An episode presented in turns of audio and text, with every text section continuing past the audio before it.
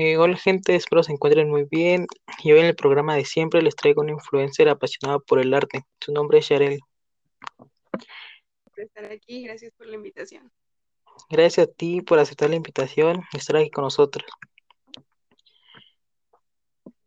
Yarel es una persona que ama mucho el arte, por lo que ha viajado a varios lugares como Cam Camo Camogli, la Plaza de San Pedro, en el Vaticano, el Coliseo Romano, Milán y muchos otros lugares.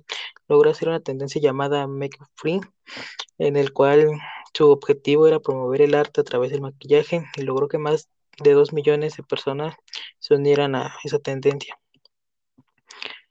¿Cómo fue que comenzó toda esta tendencia tan famosa que hiciste? Fue por algo que se me ocurrió y pues bueno, más de dos millones de personas lo siguieron, lo cual fue algo que no me esperaba, pues yo no tenía ninguna influencia ningún... desde que iniciara esta tendencia. Supongo que fue algo inesperado para ti.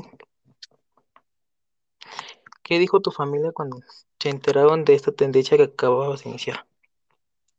Pues ellos no lo sabían hasta que un día en un centro comercial de Ciudad de México me pidieron varias fotos y pues ahí fue cuando se enteraron, casi dos meses después de que había iniciado esa tendencia. Creía que tu familia lo sabía desde el principio. No, mi familia no sabía nada. ¿Cuál fue tu objetivo al iniciar esta tendencia? Pues principalmente fue el hecho de escuchar a tanta gente decir que el arte solo eran pinturas y esculturas y quise cambiar esto, demostrar que el arte va desde un par de líneas en un papel hasta una gran pintura que se guarda en un museo. Claro, querías demostrar que estaban, estaban en un error. Cuando cuéntanos de tus viajes, ¿por qué Italia? La pregunta del millón, pero bueno, principalmente fue porque a mis 16 años conocí a un chico italiano y me encantó cómo se escuchaba el idioma y me decidí a aprenderlo y mi objetivo de vida se volvió a ir a vivir a Italia y dominar el idioma.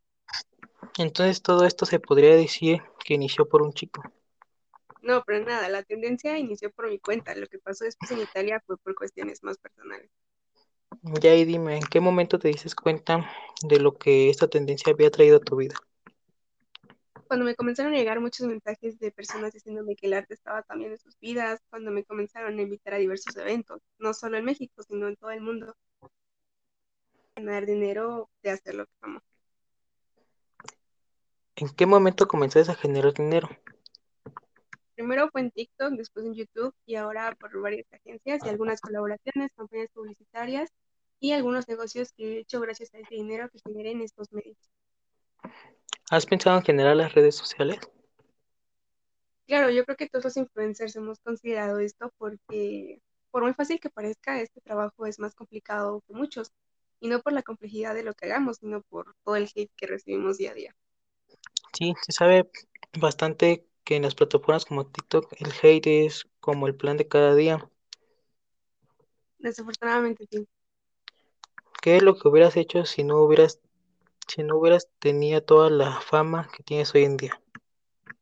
Hubiera terminado mi carrera de Derecho, estaría trabajando para mudarme a Italia. Básicamente mi vida hubiera sido como la llevo hasta ahora, pero sin ser influencer.